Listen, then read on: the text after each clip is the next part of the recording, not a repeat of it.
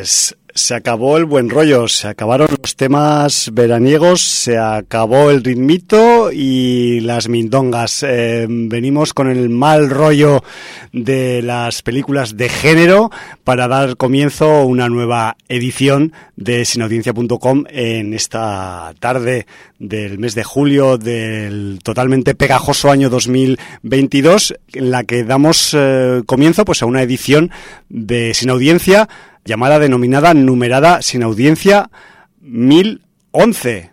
Sin audiencia 1011. El que te presenta en el micro de control es Javi aka Hum, o sea, yo misma, y en el micro 3 con su espuma verde tengo a mi partner Jordi. Buenas tardes, Jordi. Buenas tardes. ¿Algún informático nos podría decir si 1011 significa algo en binario, que supongo que sí. Siempre, siempre significará algo, eh, combinaciones de ceros y de unos. Y de hecho te, iba, te, iba, a decir una cosa. A partir de ahora nos faltan 100 programas para el programa de los cuatro unos. Sí, lo estaba pensando. El 1111 pues, tiene que ser un especial de algo. De algo, ya veremos de qué, porque aquí siempre nos sacamos de la manga las razones por las que hacemos especiales. Para eso es nuestro programa. Y, y ¿por qué no hacer uno del 1111, no? Pues bueno, que sepáis que esa tonadilla tan, tan poco veraniega que hemos escuchado para empezar el programa pertenece a la banda sonora de Men, la última película del británico Alex Garland y que eh, cuyo score está facturado por Ben Salisbury y Geoff Barrow, los habituales de este director, y que además, pues, Men, la película, Hombres, pues viene a estreno esta semana y posiblemente hablemos de ella a lo largo del programa. Si es que el resto de contenidos nos deja espacio para ello, ¿no, Jordi? Porque andamos un poco apretadicos a pesar de que es verano y se supone que estamos relajados. Pues no, tenemos más contenidos que nunca. Pues sí, eh, ahora estaba viendo que 1011 en binario es 11, traducido. Vale, pues ya está, 11, 11 de la, del segundo milenio, ¿no? Sí, significaría 8 más 0 más 2 más 1 igual a 11. Bueno, pues nos queda, hemos quedado como estábamos al principio. Sí. Ya veremos a ver si los cuatro unos tienen algún significado oculto que nosotros buscaremos por algún sitio. Eso sí, lo desvelaremos hasta que llegue el momento. Correcto, en lo cuestión. estoy buscando ahora, pero no voy a decir nada. Eso, porque me, me, da la impresión de que los cuatro unos juntos pueden darnos más de una sugerencia o idea para hacer un especial de esos que nos gustan aquí en Sin Audiencia.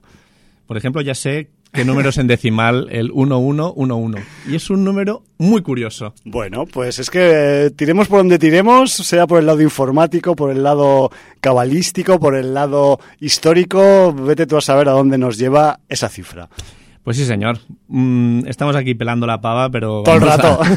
todo el rato. Vamos a ponernos en materia porque tenemos muchas cosas tenemos que explicar. Chichota. Como siempre tenemos solo hora y media, que nos queda siempre corta. Sí. Y bueno, no vamos a poder dar eh, salida a todo lo que tenemos, pero eh, sí vamos a intentar pues eh, contaros muchas cosas. Sí, sí, vamos sí. a empezar con el libro de visitas y con iBox, iBox. Eh, con bueno pues mensajitos que nos ha dejado la gente. Por ejemplo, en, en iBox, en el programa 1009, Sí. que hablamos de Cop Shop y Willis Wonderland, Carlos Cubo, de Tiempos de Videoclub, nos dice, pues sí, sobre Willis Wonderland se nota que hay muy poco dinero invertido. Tiene factura de peli porno. Y yo creo que Nicolas Cage ya aparece por el suelo de actor mínimo, mínimo en estos productos. Se lo pasa bien y desconecta unos días. La película no está mal, tiene unas criaturas molonas, pero esperaba más locura y gore. Supongo, que por eso, por el presupuesto, no daba para más. Eso sí, cojonudo el bailecito. Un grande Nicolás. Un saludo, Carlos. Pues muchas gracias Muy por el comentario, Carlos. Y eh, por otro lado, el inefable Chemix nos tiene un mensaje eh, en el libro de visitas que nos dice: Muy buenas. Eh, vamos a lo visto y comienzo con The Black Phone. Muy buena película que más que de terror es un thriller con un toque sobrenatural, con una ambientación excelente de los años 70 y unas actuaciones encabezadas por unos niños que hacen un gran trabajo. También Ethan Hawke, pero solo por la voz porque no se le ve la cara en, eh, en todo el trabajo. El que la pueda ver subtitulada, mejor que mejor. Una gran película. Tercera temporada de Atlanta, súper recomendada. Surrealismo, humor y mucho ingenio. Ambientada ahora con los protagonistas en Europa y con algún episodio distópico y un par de cameos bastante sorprendentes. Genial serie. Resident Evil de Netflix. Han corrido ríos de tinta sobre esta producción. Sí, sí, sí, algo he llegado a leer. Debo decir que en el Telegram de Cine en Serie, que si no estáis apuntados, yo aquí hago proselitismo de cine Totalmente. en serie. Sí, El sí, canal de sí. Telegram de cine, en ser- de cine en serie, buscáis cine en serie, el que tiene el logo blanco, porque hay dos cine en serie, creo que hay otro programa que se llama Así en Almería, nosotros hablamos de, del programa que se emite en Ona de Sans, el de nuestros amigos Jordi Vaquero, eh, nuestro amigo Iván y nuestra amiga Aida. Esos. Y eh, pues en el canal de Telegram todo el mundo ha dejado la nueva serie de Resident Evil a caer de un burro. Dicen que es lo peor que se ha hecho con diferencia, excepto, Excepto. nuestro amigo PJ Cleaner, que es un fanboy de los es un de- zombies. devoto. Eh, Cualquier cosa con zombies, eh, pues yo creo que se le pierde el criterio y, y él mismo reconoce que, que, bueno que está esperando que la renueven por una segunda temporada. No digo más. Vamos Bueno, a ver qué opinión tiene Chemix y si está con la mayoría o es de los eh, que va con PJ Cleaner. Si los que van contracorriente. Resident Evil de Netflix. Mira que me cuesta comenzar una serie y no seguir aunque sea regulera. Ya. Pero es que esto es un engendro vergonzante que hace obra maestra la peor película de la saga hecha anteriormente. Solo vi el primer episodio y madre de Dios. Bueno, quizá luego se convierta en obra maestra, pero no tiene pinta. o sea, ha visto un capítulo Sí, y ya sí, no ha sí, querido seguir. Y dice, y otro gran fail, Morbius o Truñus. Otro despropósito de película. Si pensabas que con la segunda de Venom ya habías visto lo peorcito de Marvel, ¿qué va? Aquí también se han superado. Debo decir que sí, Marvel, pero ojo, Marvel de Sony Paramount, no Marvel de Disney. Ya, ya, ya. ¿Vale? Porque tanto Venom como, eh, Como Morbius son de. Eso no quiere decir que Marvel Disney también pueda hacer malas películas, ¿eh? Por supuesto. Un guion nefasto y unos efectos especiales, peor si cabe. Hay un par de momentos en la película que Morbius de broma dice me llamo Venom. Y de broma nada, la película es nivel Venom. Una cutrez. Saludos. Pues muchas gracias, Chemix. Y bueno, un poquito esto es lo que ha habido eh, con la sin audiencia, porque la gente ya empieza a estar de vacaciones y, y con la mira bastante tranquila. Sí, y no, no les apetece ni escribir.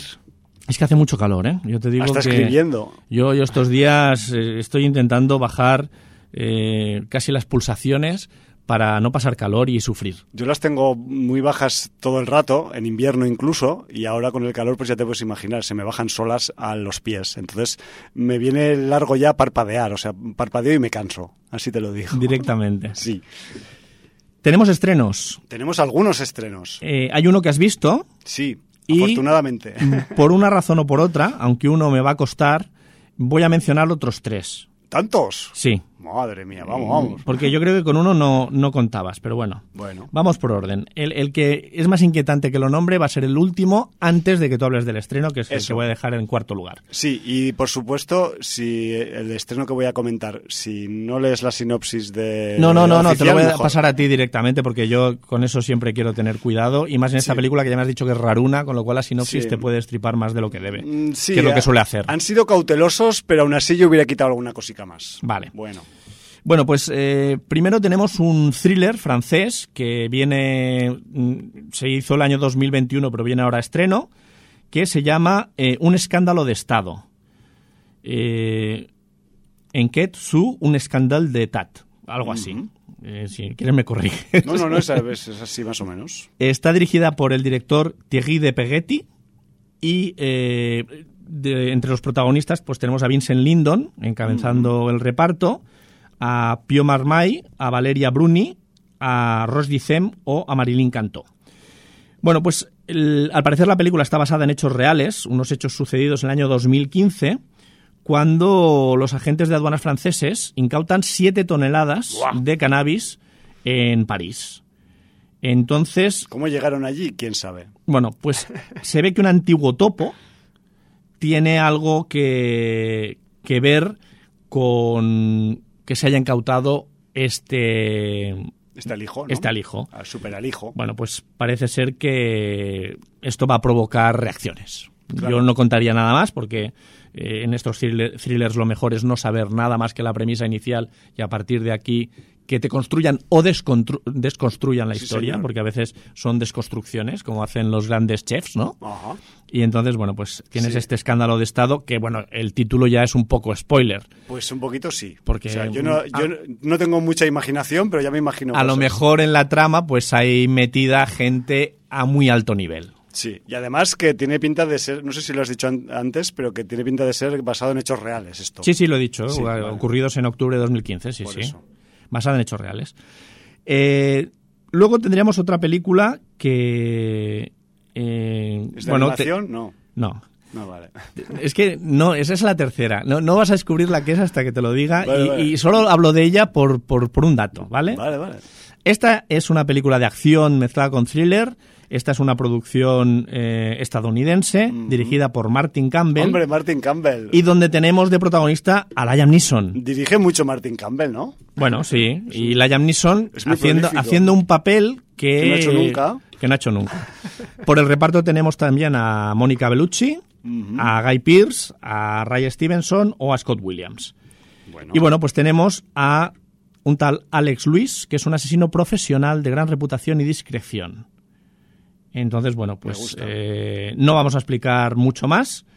Eh, es un thriller con Liam Neeson haciendo asesino.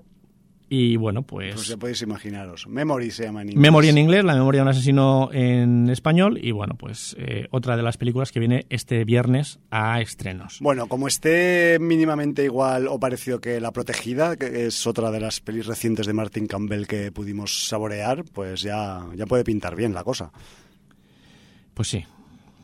La verdad es que Martin Campbell ha dirigido muy buenas películas y, y bueno, podemos esperar, ya sabemos que Liam Neeson, aunque tenga un registro muy parecido en muchas películas, no quiere decir que no lo hace bien, ¿eh? No, no, no, para Entonces- nada, si es un crack, o sea, y además repitiendo ahí esos, esos registros tan, tan de palitroque, ¿no?, que, que le caracterizan. Ha habido muchos actores que han vivido de hacer el mismo papel siempre, ¿no? Entonces, También. Sí, sí, sí. La que voy a relatar es, Sí. es la que te va a sorprender. Vamos ahí, va. Es una película, Mátame. es una película española catalogada de comedia fantástica. Ah, no, esa no, por favor. Tiene título solo en inglés No. y se llama Holy Blood. ¿Qué he hecho yo para merecer esto? Se podía llamar. ¿Por qué hablo de ella?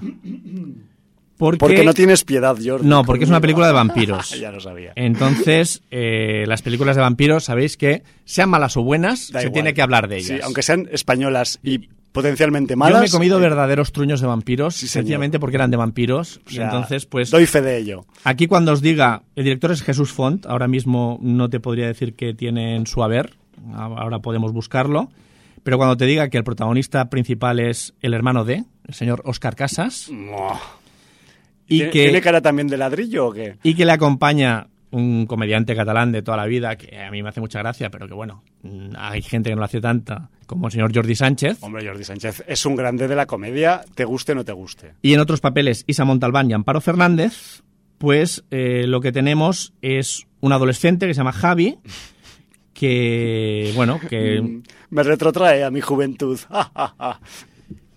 Que bueno, que está enamorado de una compañera de clase Eso también me recuerda a mí algo. y que quiere que se fije en él.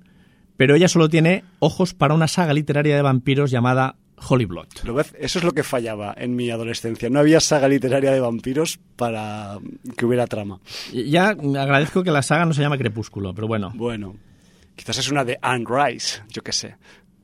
Entonces, bueno, eh, a partir de aquí empieza una comedia de enredo. No voy a contar nada porque la sinopsis ya te destripa Todo. mm, todo, pero todo. No sé si luego variará o habrá un giro o no, pero bueno, pues la dejamos aquí. Holy Blood, película sobre vampiros, no sé si con vampiros reales o impostados. O solo de, dentro del libro que aparece en la, en la Mm, película. ¿no? Libro y futura película, por lo que parece. Y bueno, pues eh, dicho esto, no vamos a perder más tiempo con, Pues no.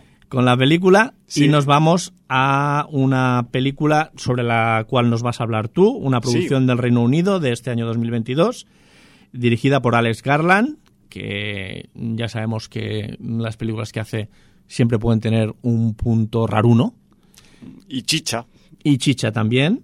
para el cerebro. Y en el reparto tenemos al señor Jesse Buckley y al señor Rory Kinnear, que bueno, pues... eh, ¿A ti te gusta Rory A mí me Kinnear, gusta ¿no? mucho. Pues eh, voy a empezar hablando de Men solo diciendo que si eh, alguna vez os ha agradado este señor, Rory Kinnear, o como carajo se pronuncia en inglés de- del centro de Inglaterra, esta peli, eh, si tiene algo positivo y algo destacable, es que el señor Kinnear se sale por todos los lados. ¿Vale? O sea que si alguna vez os ha agradado este actor, ya tenéis un 50% de posible satisfacción si visionáis Men, ¿vale? La película del Alex Garland. Para quien no recuerde, eh, Rory Kinnear era el- la criatura Sí, de Frankenstein en Penny Dreadful y salía en la serie de la cual hablamos eh, hace poco. Eh, Nuestra bandera significa muerte. Sí. Esa serie de- También- del señor Taika Waititi. ya, ya que estamos, eh, hizo algún capitulico de Black Mirror en su época british. Sí, Eh, de, es. esas- de esos capítulos en los que había primeros ministros que se veían involucrados en movidas, pues Sí. bueno, de, ese- de ese tipo de capítulos de Black Mirror. Y luego también, yo como uh, las últimas eh, entregas de 007 no las he estado siguiendo mucho, pues no estaba al tanto, pero él también hace el personaje de Bill Tanner en algunas de las últimas eh, pelis del eh, 007 con aspecto ruso pero que es británico. Entonces, pues que, que sepáis que también, pues eso, el señor Rory Kinnear pues ha estado también en esta Sí. saga haciendo un papel secundario. Salía en Skyfall, me parece que en la última, en la de Sin Tiempo para Morir, Sí. también salía. Y también estaba en la, mm, la película esta de, de la máquina criptológica de Imitation Game, Sí, la del Benedict Descifrando Cumberbatch. Enigmas, sí. Sí, Ahí la máquina. Enigma, precisamente. Exacto, sí, sí. Así se llamaba. Bueno, pues esto, así Pues bueno, hemos, hemos eh, hecho un recordatorio Hemos, un poco hem- de hemos la empezado, carrera de hemos empezado hablando de Men, eh, pues eso, eh, sacando el currículum a pasear y a chulear que tiene eh, uno de sus actores principales dentro de la película, lo cual pues también está bien. Quizás quien no recuerde a Les Garland eh, habrá que decir que eh, es el director, por ejemplo, de Annihilation, una película que se comentó en el Sin Audiencia 783, o también más conocido todavía por su película debut, creo recordar, que fue Ex Máquina, que, joder, Jordi, yo pensaba que Ex Máquina era más reciente, pero la, la llegamos a comentar en el Sin Audiencia 620. Sí, es de 2014, Miau. son ocho años ya. Sí, sí, sí. Y luego también, no la he catado, eh, pero Alex Garland también ha estado detrás de la serie Debs, que también se comentó más recientemente en el Sin Audiencia 902.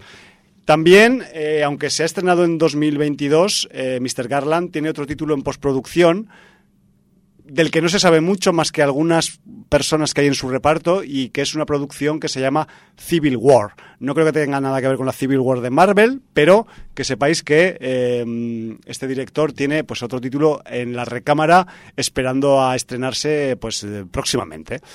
Vamos un poco con la historia, esa historia de que es de esas de las que conviene no saber demasiado, que nos trae Men, la última película estrenada eh, este próximo viernes eh, de, de, de Mr. Garland. Pues lo que tenemos es a un personaje femenino central. Harper es una señora, una mujer que está saliendo de un episodio traumático en su vida y para relajarse y para tomar distancia de los acontecimientos, pues decide retirarse unos días a un solitario y bucólico paraje del campo inglés, un pueblecito llamado Cotson en la, en la película. Creo que no existirá en la realidad porque puede tener implicaciones eh, de ficción y eso puede ser problemático. Y además, pues decide alquilarse una country house de estas de campeonato en el campo inglés con todas sus comodidades campestres, ¿no? Pues una, una casa que tiene su eh, cabaña de afuera para las herramientas, que tiene salón para el piano, sala para el té, eh, o sea, todas las... mm, parafernalias clásicas british eh, campestres las tiene la casa. Me refiero que la tía se ha ido ahí pues a la, a la, casa que no le debe costar barata, por cierto, porque es, un, es una casa bastante tocha y decide pues ahí un poco intentar desconectar de, esa, de esa vida urbanita que, tenía en la capital en Londres y que, y que pues de la que decide tomar distancia, ¿no? A pesar de que pues eh, ya veremos que no sabemos si la tomará del todo o no. Porque aunque todo parece perfecto en esta en este plan que se ha montado Harper para desconectar, eh, pronto eh, al instalarse en la casa y empezar a mm, interactuar en la zona, mm, empezaron a suceder algunas cosas extrañas alrededor de la casa y en las inmediaciones del campo donde está la casa y que tendrán que ver con algunos habitantes de la, por cierto, poco poblada zona donde se ha ido a desconectar. No hay que saber nada más de esta película para empezar a tomar interés por ella. Simplemente diré que es una película, una historia que se mueve entre el suspense psicológico y el terror, en diferentes proporciones de estos dos elementos a lo largo del metraje, al principio más suspense y poco terror y al final a la inversa, aproximadamente, y que además de estos dos eh, subgéneros incluye otro subgénero que la marca más definitoriamente, que además es un género, un género que está muy de moda en los últimos tiempos, pero que es mejor descubrir que existe dentro de la película viendo la película, porque así eh, te llevas más sorpresas y así un poco pues puedes valorar la historia en su justa medida cuando eh, los acontecimientos te van diciendo qué es lo que está ocurriendo realmente en la historia, ¿no? Yo no conocía el detalle de este subgénero que no quiero nombrar y la verdad es que mola descubrirlo viendo la película, así que yo pues me lo voy a callar, aunque en algunas webs y en algunas reseñas de la película hablan de él. Yo me abstengo, ¿vale? También he de decir que eh, a efectos de producción, Men es una película que se estuvo produciendo en la primera mitad de 2021 y que además eh, tiene una estructura que está pensada para ser eh, realizada en tiempo pandémico. Me refiero que pocos personajes, mucho campo abierto para dar rienda suelta a la imaginación del guionista y del director.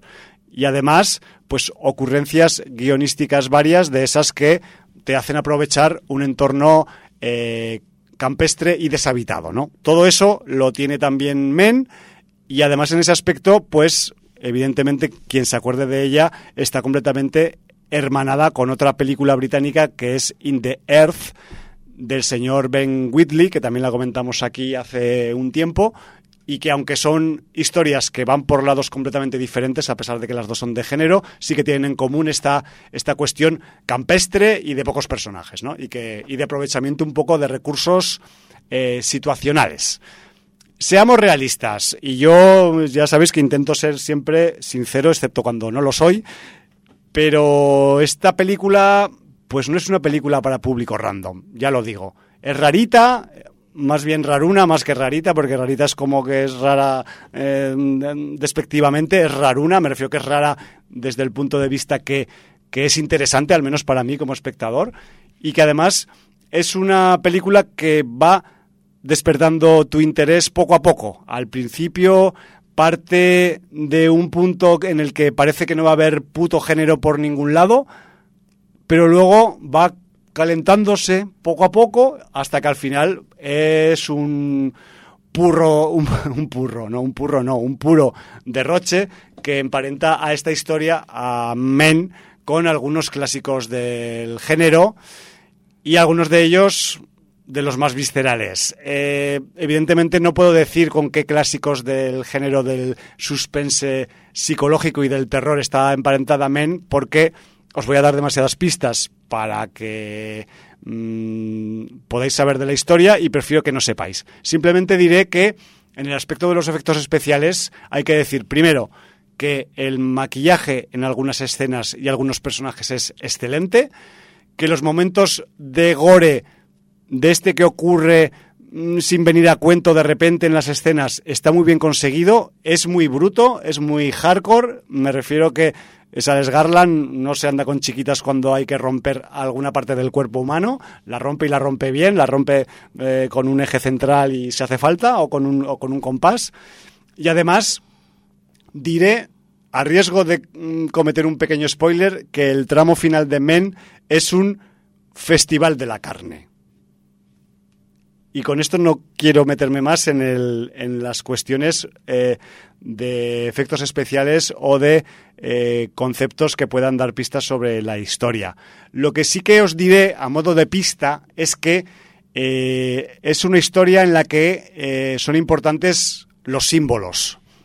¿Qué quiero decir con esto? Que en algunas escenas hay algunos detalles simbólicos, algunos elementos que son clave para empezar a desentrañar qué carajo está pasando en la historia. Porque, al, sobre todo en el primer tercio de película, están pasando algunas cosas que son poco explicables en la visita de, Harper a la campiña inglesa, pero estás totalmente como espectador, igual que ella, desorientado. Entonces, luego vas atando cabos y algunos de esos cabos que puedes atar como espectador están relacionados con algunos de estos símbolos que aparecen por eh, en algún momento de forma intrascendente en alguna escena que ocurre en la película. Eso sí que os lo aviso porque si no, igual luego, si no veis esa, esa interrelación entre esos símbolos que aparecen y lo que pasa al final de la película,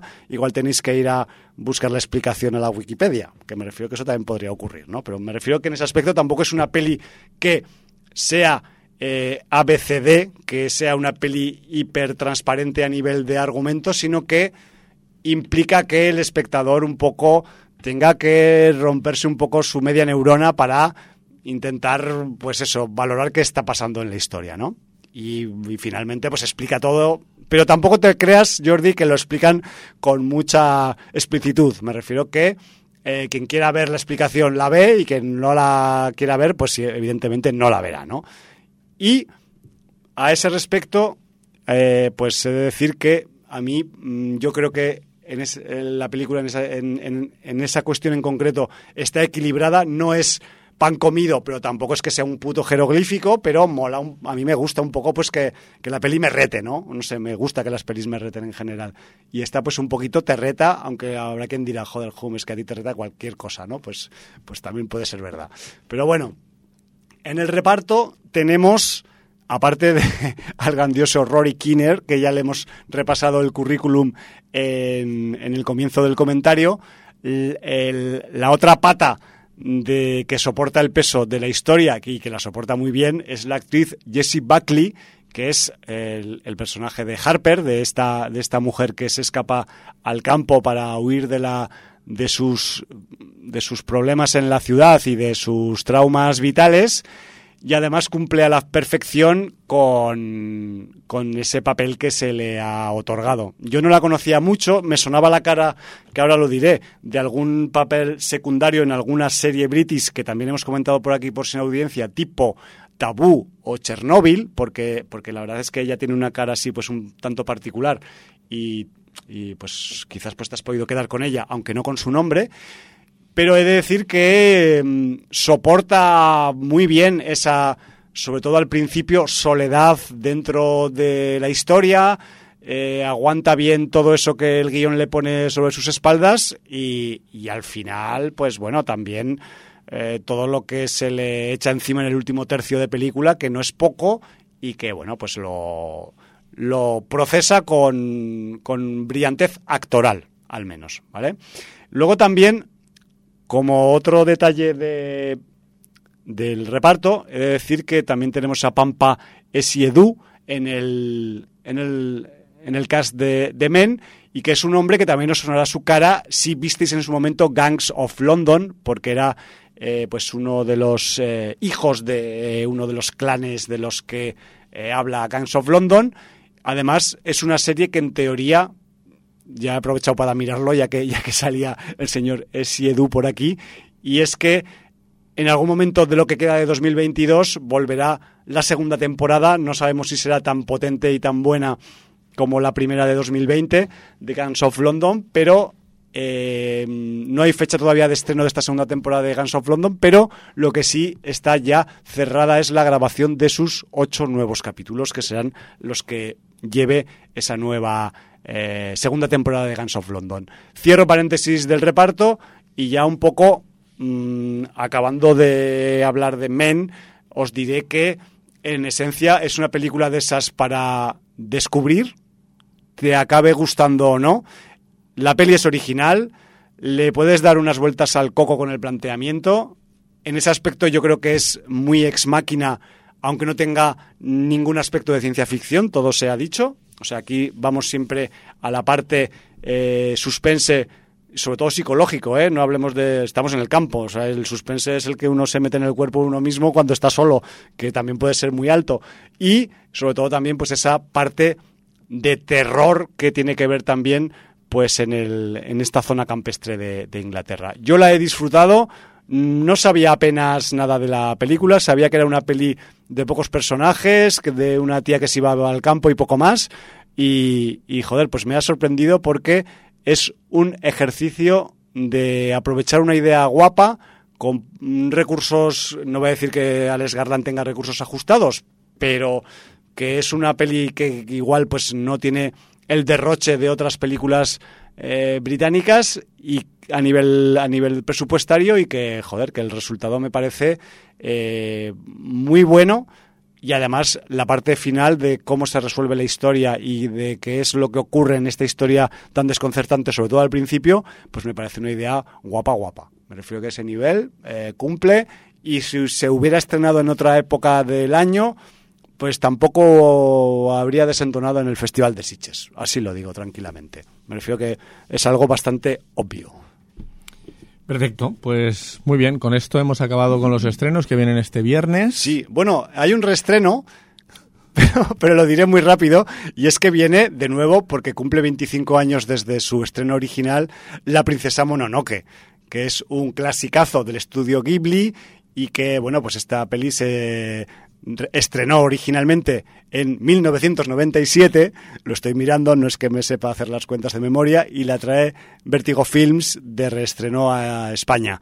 Eh, si tenéis curiosidad por qué cines y en qué ciudades va a estar el reestreno de La Princesa Mononoke, por si queréis llevar a vuestras huestes infantiles y semijuveniles, pues mirar los perfiles en redes sociales de Vertigo Films y ahí tendréis pues todas todas las salas y todos los lugares donde se reestrena esta gran película de animación. Y ya está, Jordi. No corto más. Muy bien, pues eh, dicho esto, tendríamos que hablar un poco de la agenda que hay, muy brevemente, y luego hablar de dos festivales.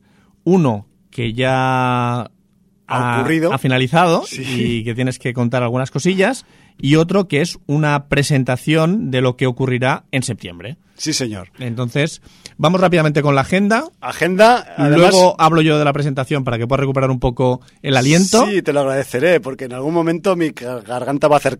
Y luego hablaremos del palmarés de, este Crip, Show. Crip Show de que, Que ha finalizado este pasado fin de semana. Recientemente, sí, hace un par de fines. Bueno, un par de fines, sí, porque la semana pasada no pudimos hablar del. No, no, no cupo. No cabía, no cabía, no cupo y, y además teníamos más cerebros de la cuenta aquí lo cual siempre es un dilema para esto. Agenda, ¿qué tenemos esta semana? Agenda tenemos dos festivalotos en marcha, cada uno con su propio estilo, con su propia forma de hacer, en dos lugares de la provincia de Barcelona que pues también son muy diferentes y empezamos por el más cercano geográficamente, Fantos Freak, el Festival Internacional de Cortometrajes eh, Fantásticos y Freaks de Serdañola del Vallés está en estos momentos en la mitad de su edición número 23, esta edición 2022. Eh, tendrá lugar hasta el próximo viernes, 22 de julio. Me refiero que aún podéis ir esta noche, si os salís pronto de casa justo cuando acabe sin audiencia, o si no, mañana jueves y el viernes. Y que sepáis que eh, este año se recuperan los conciertos antes de la proyección, concierto a las 9, proyecciones a las 10, es totalmente gratuito. Hay que ir al Parc del Turonet en Serdañola del Vallés, cerquita de la parada de Rodalíes que tiene esta localidad de, de la provincia de Barcelona. Y, joder, que yo os recomiendo encarecidamente que vayáis, si no habéis ido nunca, si habéis ido alguna vez, no os tengo que decir nada porque todos y todas repetís siempre que habéis ido a visitar este emblemático festival de cortometrajes. Se hace una gran selección de títulos y además diré que el viernes que ya no es día eh, donde se votan los cortos, sino que se mm, dilucida el palmarés, en vez de concierto habrá lucha libre en directo. Me refiero que habrá wrestling, quien sea fanático o fanática del wrestling, pues habrá una ración de hostiazos en cuadrilátero antes de que empiece pues la sesión eh, de clausura que será pues con los premios que ha dado el público que el público vota también en Phantos Freak y los eh, premios que da también pues la organización que tienen sus categorías especiales como eh, premios al mejor grito, al mejor monstruo y cosas de estas. Me refiero que en esos aspectos, en los premios también Phantos Freak es particular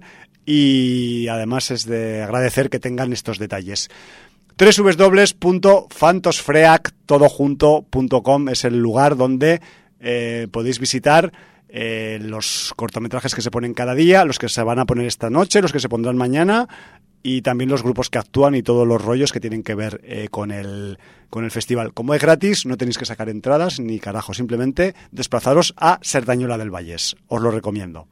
Muy bien, y tenemos eh, la Otro más. decimonovena edición Ese. del Festival Nits de Cinema Oriental de Vic, Exacto. eh, localidad barcelonesa que está a 70 kilómetros de Barcelona, eh, en la comarca de Usona, si no me sí, equivoco. ya está ahí en el límite casi. Y que comenzó ayer día 19 y durará hasta el día 24 de julio. Hasta el domingo, sí, ¿Qué señor. nos puedes decir de, de esta edición? Pues a ver, yo he estado mirando un poquito por encima eh, lo que se proyecta este año en el, en el NITS de Cinema Oriental y la verdad es que para mi gusto personal eh, creo que tiene hay un poco menos de género que otros años.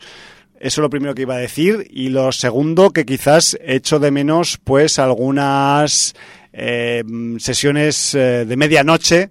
Ah, em, hay algunas de ellas ahí en el, en el casino de Vic y tal, pero mm, otros años quizás lo he visto todo un poco más apetitoso.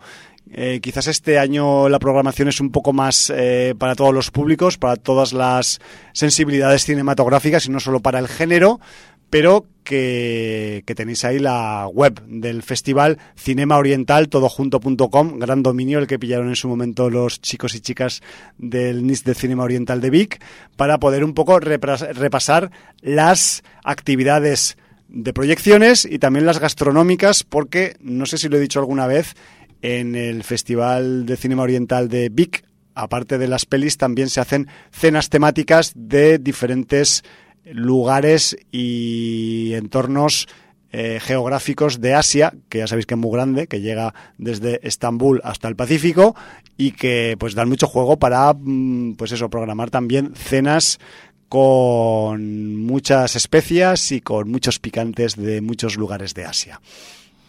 Eh, solamente quiero Sí. destacar una película, que es la sesión especial del domingo a las 6 de la tarde, que hacen el pase de una película que ha causado fur- furor en India, A la famosa, sí, RRR, esa. eh, Rise Roar Revolt, eh, la califican como peplum indio mm, brutal. Son tres horas de película. Es, es un peli- Pero ha sido un rompetaquillas, es una de estas películas indias de acción con efectos especiales eh, brutal. Cuando hacen estas películas de acción realmente eh, tiran mm, la casa por la ventana. Y además eh, retratando un episodio que tiene que ver con la independencia de India. Sí, señor. Lo cual pues puede ser mucho más heroico. Más y- épico. Y épico y todo ahí.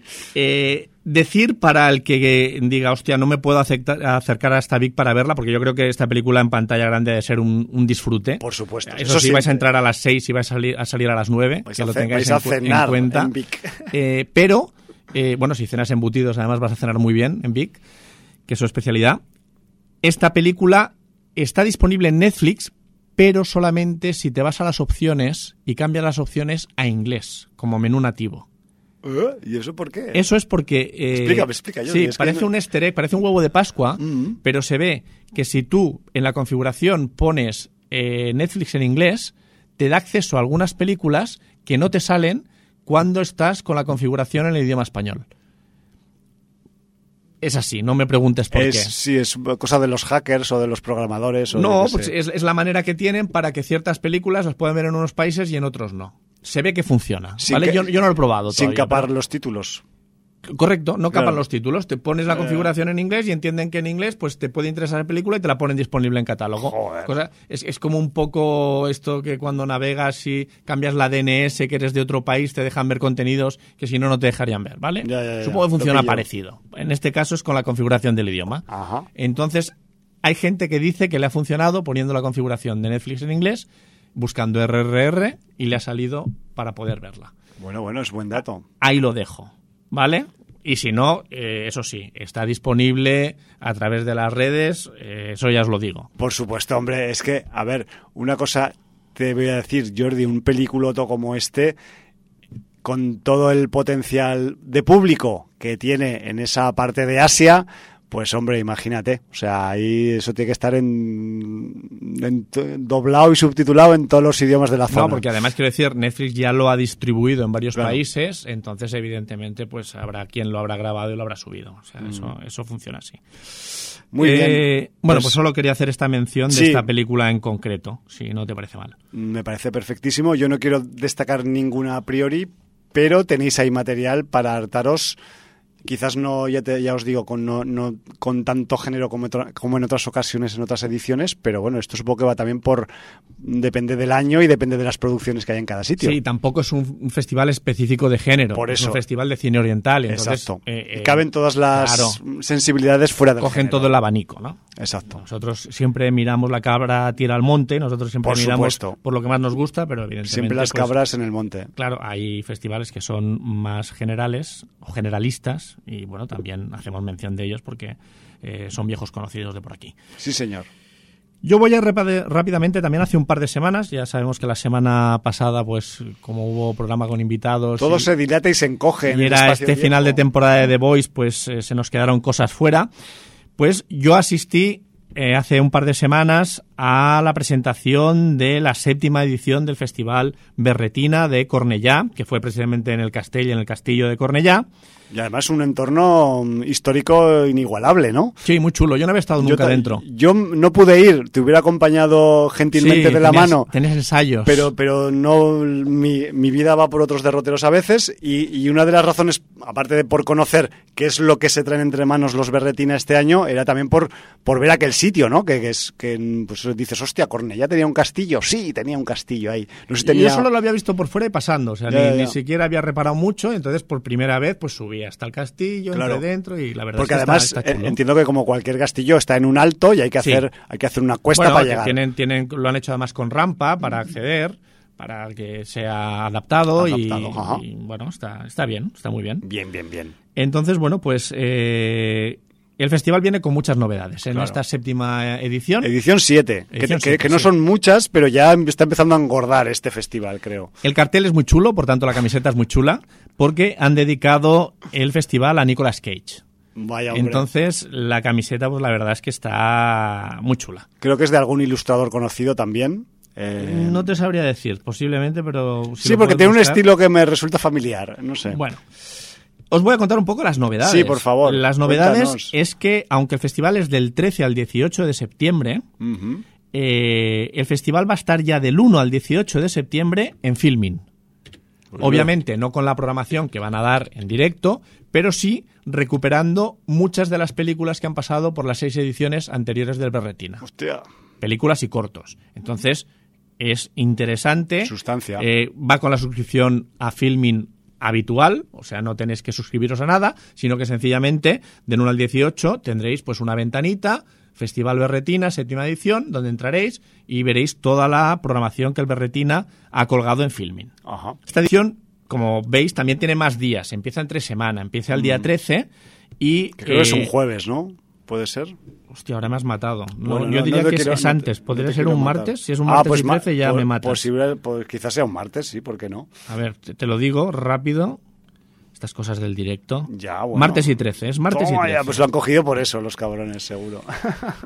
Pues bueno, pues tendremos eh, la otra novedad, la voy a decir, pero la voy a decir cuando toque, ¿vale? Entonces vamos, vamos con No- la sesión No te tiro de la lengua. La sesión eh, inaugural del martes 13 de septiembre va a ser una sesión doble, ¿vale? Primero tendremos un estreno, una premier catalana, porque se va a ver por primera vez la nueva película de Marc Carreté, que se llama Lagunas, la guarida del diablo. El director catalán Sí, presenta sí. nueva película y será la eh, película inaugural de este Berretina en su séptima edición. El nombre promete. Y luego eh, tendremos ya la primera película del ciclo de Nicolas Cage, que vamos a decir que este ciclo será entre semana, no el fin de semana. Bueno, y bueno, la, está bien así. la película va a ser eh, Vampire's Kiss, El beso del vampiro de Robert Bierman del año 88, para que veáis cuál va a ser un poquito el nivel de las películas Va a ser nivelón. que van a traer de, de Nicolas Cage. no ¿vale? esperamos menos. Entonces, hasta el jueves 15 de septiembre continuarán las sesiones dobles con entrada libre, esto es importante, donde eh, como mínimo habrá una película de Nicolas Cage. Solo avanzaron que uno de los títulos será el de Wicker Man, la versión que hizo Sí. Neil Labut en el año 2006. Entonces, eh, películas mm, de Nicolas Cage en estas sesiones gratuitas que vais a tener miércoles y jueves. ¿Vale? Muy bien. Pasaríamos a- al 16 de, de septiembre, que es el viernes, y aquí ya empezamos con lo que va a ser por primera vez una sección oficial en el Berretina. Eh, nunca habían tenido sección oficial y ahora sí que van a traer seis títulos a competición. A mí me da miedito eh, siendo berretina, pero bueno, yo me tiro con ellos por un barranco. Bueno, Así te lo digo. cuando os diga los títulos vais a flipar. Sí, Pero sí, bueno, sí. es el Berretina, no podemos esperar otra Pues cosa. claro, es la serie B, o sea, es la, es la B con mayúsculas y ya está. Desde el viernes 16 hasta el domingo 18 vamos a tener seis títulos a competición, aparte de una sesión especial de la cual os hablaré después. ¿Vale? Eh, de los títulos a competición os voy a decir cuatro que, de los que adelantaron. Uno es Housewife Alien versus Gay Zombie Compro. de Andreas Samuelson del año 2017. Dicen que se tardó tres años en rodar y es una comedia con marujas alienígenas y zombies gays, repleta de guiños a los fans del género y diálogos delirantes. Ya está, o sea, es que no hay que decir mucho más. La otra película se llama, otra de las películas se llama The Stylist de eh, Gil es del año 2020 y es una cineasta que recupera la historia de un corto que estrenó en 2016 con el mismo título y que trata de su experiencia como peluquera. Entonces, bueno, pues mm, la sinopsis es muy breve pero muy explícita. Peluquera de día, coleccionista de cuero cabelludo durante la noche. Yo creo que esta la he llegado a ver en Sitges alguna vez. Me ¿La película o el corto? Me suena la película. Me La suena. película es 2020, vale, pues Podría ser que, que- que cayera en aquel festival pandémico a mitad. Pero bueno, cuando la cuando llegue el momento ya... Porque creo que no la he comentado, entonces pues ya aprovecharemos para comentarla en su momento. Luego tenemos, por otro lado, la película eh, Black Madonna Sí. de Adrià Torres y Gerard Capmany. Esta sí que es de 2022, va a ser premier mundial, no la han estrenado en ningún, en ningún sitio. Porque es de Cataluña. Correcta. Y es un falso documental True Crime donde eh, se reconstruyen los hechos ocurridos a una pareja en los bosques de Montserrat. Mm, Han querido hacer un folk horror, eh, casulá, Semiphone footage. Sí, Igual. pero con espacio para el humor. Bueno, es Entonces- que el, el título ya lo dice todo, ya quizás es la, es la versión eh, en inglés de la moreneta, ¿no? Esto de Black Madonna, pero ya sabéis que, bueno, no sé, no sé si lo sabe todo el mundo, pero hay una Virgen Negra en Montserrat, que no se sabe si es porque se ha puesto la madera con que estaba hecha eh, negra con el paso del tiempo o que realmente eran afrocentristas los monjes que esculpieron esa Virgen. Entonces, pues como que hay un misterio en torno a esta señora, ¿no? Esta, esta figura, no esta Sí. señora. Entonces, bueno, me refiero Aquí que se la conoce como la, la Mureneta, La Mureneta. es la, la Virgen de Montserrat. Y, bueno, pues, eh, realmente, claro, da, da pie, ¿no? Para, para especular y para mm, generar ficción alrededor de, de este concepto. Es, supongo que es lo que ha pasado aquí con Black Madonna. Y luego tenemos, que esta está, mm, es muy esperada por toda la gente que estuvo el año pasado, porque tenemos la segunda parte de Carrus Hell, eh, dirigida por Steve eh, Rusinski. Y bueno, quien vio Carrus Hell la primera parte, pues mm, sabrá de nuestro unicornio de feria. Yo mm, me la perdí. Sí, Pero te la eh, perdiste, me lo, hiciste est- mal. lo estoy lamentando cada día de mi vida prácticamente, haberme la perdido. No voy a decir la sinopsis porque habla, mm, hace un spoiler de la primera parte, Claro, que yo creo que la tenéis que ver, eh, mejor en compañía, porque son esas películas disfrutables en compañía. Y bueno, pues eh, Carrus Hell 2 eh, viene a esta edición. Y luego hay otra película que no está en la página oficial, pero nos hablaron de ella en la presentación, Sí. que se llama, bien. Eh, que también la sección oficial, que se llama Thirst. eh, Set. Sí, o ansia, ¿no? O, Sí, bueno. Es una película de vampiros y también con vampiros gays. No sé qué les ha dado este año eh, en el festival por la temática gay, Bueno, es que ya sabes que es tendencia y cualquier mm, producto No sé que, si- que sea LGTBI es, pues, sí, tendrá más queremos, proyección. queremos también ser normativamente correctos y entonces Claro. vamos a explotar todos los monstruos en su versión gay, Claro. eh, aunque como decía Iván eh, en, En Cine en en Serie. Cine en Serie, el- los vampiros siempre han sido un poco determinados, es, eh, tenían aquella sexualidad que valía tanto para los hombres como para las mujeres, ¿no? Sí, Eran sí. una especie de depredadores seductores, entonces Tal de- cual. importaba poco que tuvieran delante, si simplemente los seducían. ¿no? Hombre, acuérdate, de- sin irte muy lejos, de What We Do, en el que a algunos de los personajes les Bueno, da sí, igual eh, carne que pescado. pelo sí, que sí. lana, o sea, you Está know. claro. Pero sí que es verdad que cuando nos presentaron en el festival esta Thirst, nos dijeron que era una auténtica fiesta de las salchichas. Ahí lo dejo. Vale. Yo creo que fue una manera de expresarlo. bueno, quizás era para despistar. Ellos la han visto. eh, bueno, él y ella, porque era un chico y una chica Sí. que presentaba el festival, y, y la definieron así: fiesta de las salchichas. Vale, vale. Pues Bueno, quedáis avisados. Ya estamos acostumbrados. ¿Vale? Sí. De todas formas, también está bien que en toda la temática homosexual se meta en la comedia de terror eh, para que también sean personajes que puedan hacer reír eh, en un registro homosexual Co- como heterosexual. porque es que, sí, claro. claro, la comedia gay, claro. Claro, en el sentido, la normalización llega porque puedas hacer cliché de todo y, hacer escarnio con todo, Está claro. incluidas las condiciones sexuales. Y yo creo que la normalidad será cuando se esté representado en todo, independientemente pues de condición sexual, de condición racial, de no, de religión, etcétera, Exacto. etcétera. En fin. Ya hablaremos de la religión otro día. Sí, porque es que la religión estamos igual. Hay religiones que no puedes tocar porque estás amenazado de muerte, con lo cual tampoco hay igualdad igualdad religiosa, ¿no? bueno, eso está empezando a cambiar. Hablaremos otro día. Bueno, no lo sé, pero es igual.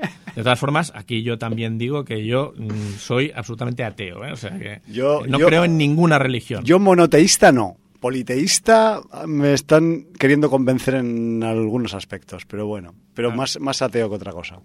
Yo, yo desde el momento... Lo digo de cachondeo, soy ateo de, de muerte. Hombre, desde una visión científica, quien no entienda que el ser humano crea la religión, o sea, la religión no existía, la crea el ser humano para cubrir una necesidad de creer en algo Explicativa. en los momentos de bajona, pues Bueno, eh, inicialmente es, es una función explicativa cuando no tenías datos. ningún argumento para explicar las cosas, Sí, sí, correcto.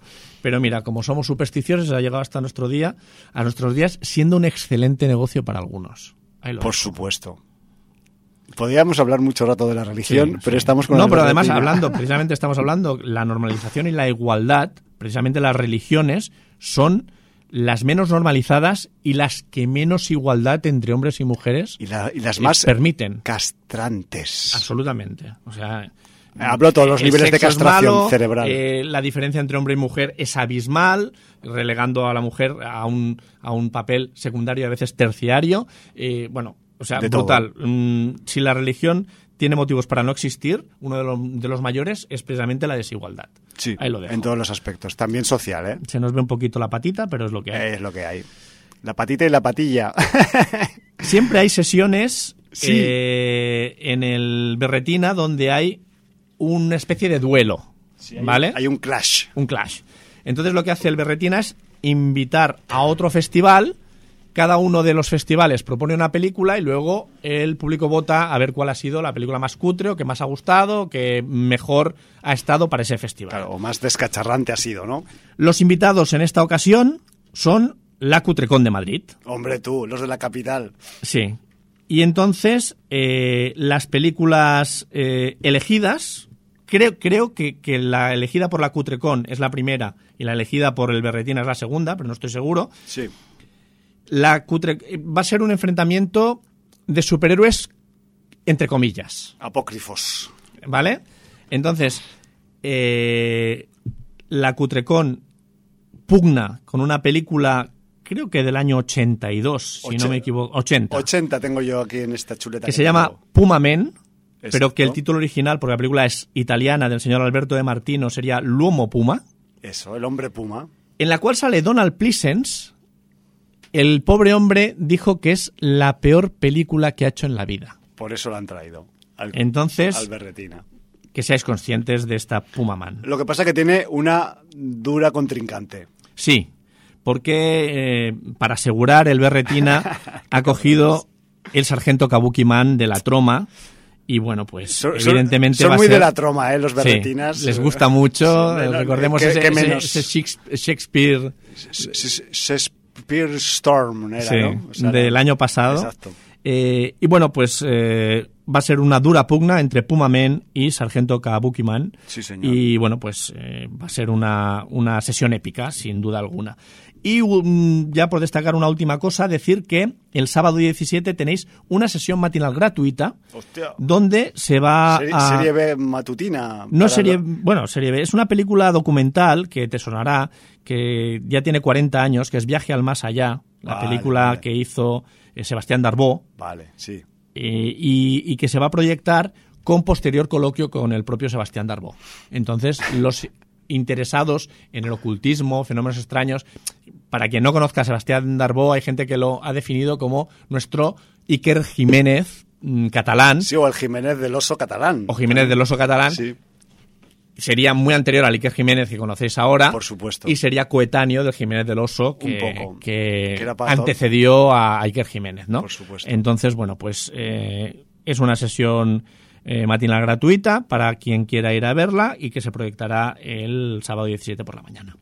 bueno, bueno. Pues con esto ya os digo Pues mm, chicha lo- el avance de, de chicha que hay, que ya mm, prácticamente lo han desvelado todo, en la programación de este Berretina eh, séptima edición, que bueno, lo tendréis pues del 13 al 18 de septiembre en Cornellá.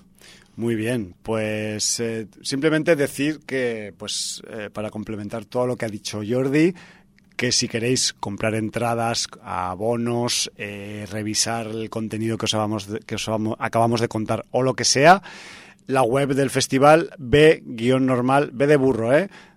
Guion normal retina.cat. A veces no sé si merece la pena decir la coletilla del burro, pero yo por si acaso la digo, porque como a veces hay gente que eh, maneja la B alta y la B baja en vez de la V, pues bueno, yo digo B de burro.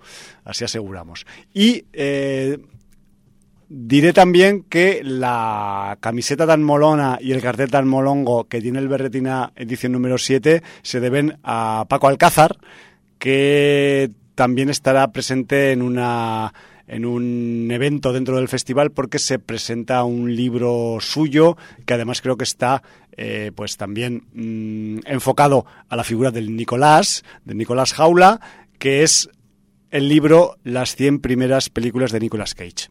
Entonces, bueno, que sepáis que Astiberri está detrás de esta, de esta mm, magna producción en papel con Paco Alcázar y Torio García eh, compartiendo la autoría de, de este libro, que también pues viene al hilo y al cuento de que pues Nicolás está como ejemplo de, de lo que se puede hacer en el cine de serie B, eh, para bien o para mal.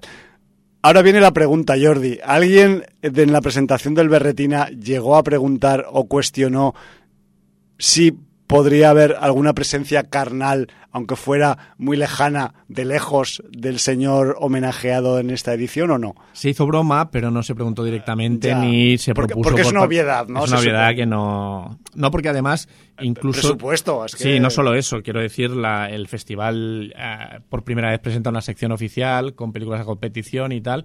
Entonces, sí que es verdad que el leitmotiv es Nicolas Cage, pero incluso las películas que proyectan de, de él han sido relegadas a entre semanas, Sí, sesiones sí, sí, sí. gratuitas.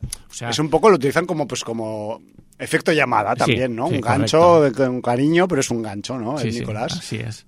Bueno, Yo que supongo que si lo hubieran hecho todo en torno a él, con las películas del fin de semana fuertes dedicadas a él y tal, pues a lo mejor, pero no creo que sea tampoco el objetivo del Berretina. No, no. porque no quisieran, ¿eh? estarían encantados de la vida ya, que, que el señor Nicolas Cage se pasara por ahí, pero recordemos que estuvo en Sitges hace tres años Eh, antes y, de la y pandemia, lo trajo el. Festival de Sitges, no Eso, lo trajo con, el con Berretina. todos sus sudores. Con todos sus sudores, con un Nicolas Cage muy simpático en la presentación de la película y muy antipático en la masterclass. O sea, Ya, ya, ya. mm, el yin y el yang, ¿no? El- Exacto. en- de un día para otro. Depon- depende cómo te pille el vaso del tubo de whisky. No deja de ser el sobrino de quien es y Exacto. una estrella de Hollywood. Y entonces, Bueno, es un- pues es tienen, tienen sus cosas. Es un tipo con caché, es lo que tiene. Y los tíos y tías con caché, pues van así, van ahí, con el, como mirando por encima del hombro y ese rollo. Pero bueno, es lo que tiene el Star System.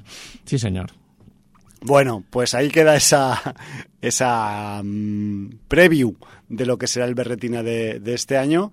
Y yo, si quieres, Jordi, ahora me meto rápido porque eh, queremos meter todavía alguna película más dentro de la peli. hablar de una película que ha creado controversia. Una peli de factura española, española, con ñ y que bueno, eh, quizás nos va a caber si yo me doy prisa con el repasito pequeño a la edición número 16 de otro festival del Crip Show de Badalona que este año ya se ha podido celebrar con completa normalidad.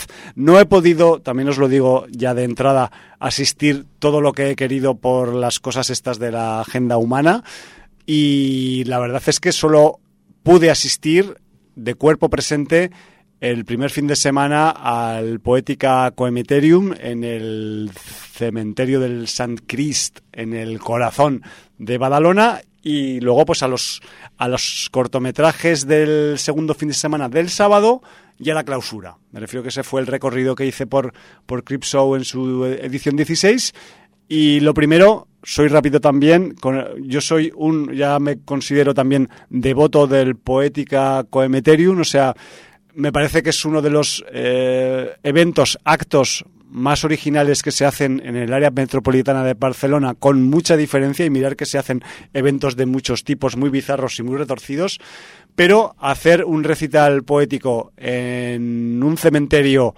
a la luz de las velas cuando cae la noche en verano me parece una idea genial. Entonces, desde aquí, pues eh, he de un poco pues eh, aplaudir a, la gente del, del Crip Show por, por, ese, por esa idea que no sé a quién se le ocurrió, que, que, en algún momento pues alguien diría, pues vamos a, vamos a intentar ahí hacer algo en un cementerio, que somos un festival de contenido fantástico y de terror, ¿no? Y, joder, pues que, que, realmente pues es uno de los de los eh, distintivos especiales que tiene este, este festival. El, la temática de este año del Crip Show, como era eh, el amor, así, en plan, así, en concepto abierto, pues claro, el Poética Coemeterium pues estuvo centrado en el, en el amor de muchos tipos, ¿no? Y eso pues estuvo, estuvo muy bien a la hora de el recital que se pudo disfrutar en el, en el cementerio, más que nada porque el, el, lo que es el concepto del amor, pues claro, se le puede tocar por muchos lados, por muchas por muchas vertientes y de muchos y de muchas formas y motivos, ¿no? Y entonces la Nuria Torres, que fue la poetisa que que se encargó de hacer las declinaciones poéticas en esta edición del Crip Show, pues pilló material de diferentes fuentes, algunas más clásicas, otras más modernas, en las que se le daba la vuelta al amor clásico, incluso le dio la vuelta en una de sus declinaciones al clásico de Shakespeare Romeo y Julieta, con todos los reveses que eso podía tener visto con la óptica del siglo XXI, lo cual me pareció excelente, y le estuvo acompañando Adrià Pagés en la guitarra durante la expresión poética, así que eh, pues la experiencia fue de nuevo pues realmente irrepetible es un evento que a pesar de la chapa que os doy yo cada año aquí, no es porque la de yo, pero que no deja de ser uno de los actos un poco minoritarios, a pesar de, la originalidad y la audacia que tiene, que tiene esta propuesta. Y yo flipo porque, bueno, entiendo que también eh, encontrar el cementerio, aunque ahora todos tenemos un mapa dentro del móvil, pues no es lo más sencillo, sobre todo si no ha sido nunca. Pero bueno, yo qué sé, también te vas de viaje a otros países del mundo y encuentras las cosas, ¿no? Pues aquí en tu ciudad o cerca de tu ciudad, pues también puede ocurrir. En fin, que eh, yo agradezco grandemente pues al Crip Show que siga programando el Poética Coemeterium. A mí me parece un evento que es eh, irrepetible y bueno, pues que también depende un poco de quién es el declinador o declinadora que, viene al, al, evento cada año. Yo he de reconocer que ha habido otras veces que, el evento ha sido pues más, mm, diríamos, atmosférico e inquietante. Este año ha sido pues un poco más irónico, humor negro y un poco humorístico, que también está bien, que me refiero que estamos en un cementerio, estamos, vamos a hacerles un poco reír con humor negro a los que allí residen, a los, a los señores y señoras difuntos y difuntas, lo cual pues es también una idea bastante estimulante y bueno, que mm, quien no fuera, pues se lo perdió y así os podéis quedar con las ganas. Eh, yo lo pasé muy bien, es lo único que pude ver, asistir del primer fin de semana del Clip y en el segundo pues vi un montón de cortometrajes, tres sesiones nada más y nada menos. Eh, había un poco de todo, pero he de decir que en general eh, culo torcidismo ha sido un poco la, eh, la sensación general de los pases de cortos y os he de decir os he de nombrar un poco pues algunos de los que me han gustado, que casualmente la mayoría han coincidido con algunos premios que se han llevado en el palmarés del Clip Show número 16, ¿vale? Si te parece, Jordi, voy así rapidico, digo Venga. cuatro o cinco títulos, los, los reseño porque seguro que son recurrentes en otros eventos y otros festivales de este año y si, y si se os ponen a tiro, pues les disparáis que os llevaréis un buen, un buen, una buena sorpresa y, una, y un buen visionado. El primero de ellos, eh, el premio del Crip Show del público de este 2022, un corto llamado O, o Cero, o Círculo, no sé cómo llamarlo, es O simplemente, ¿vale? Del Dominique Balcow. Eh, es un corto, primero, en blanco y negro, y segundo, sin diálogos. Tenemos, cort- cuento muy poco, ¿eh? De cada uno. Una mujer que andando por la calle se obsesiona con un agujero circular que se le cruza en una pared. A partir de ahí, su obsesión va a crecer hasta límites insospechados con ese agujero. O sea, un corto enajenado, malrollista, atmósfera opresiva y con algunos momentos bastante perturbadores. Lo que yo denominaría como un buen viaje a la locura. No sé. O Dominique eh, Balcow. Además, he de decir que el director, que es un señor alemán, estaba presente en la clausura y, joder, pues que se llevó una sorpresa llevándose eh, la Sierra Circular, que es el premio que tiene el Crip Show. El premio del jurado de este Crip Show 2022, un corto que tiene dos nombres, Chof, que es como lo han traducido aquí, o Sproch, que es su nombre original, del Xavier Serón. Es también un corto, es una onomatopeya el título, por eso lo de chof, ¿vale? Es como cuando esca- escachas algo. El corto también es en blanco y negro, pero esta vez tiene mogollón de diálogos. De hecho, la gente no se calla ni debajo del agua en este corto.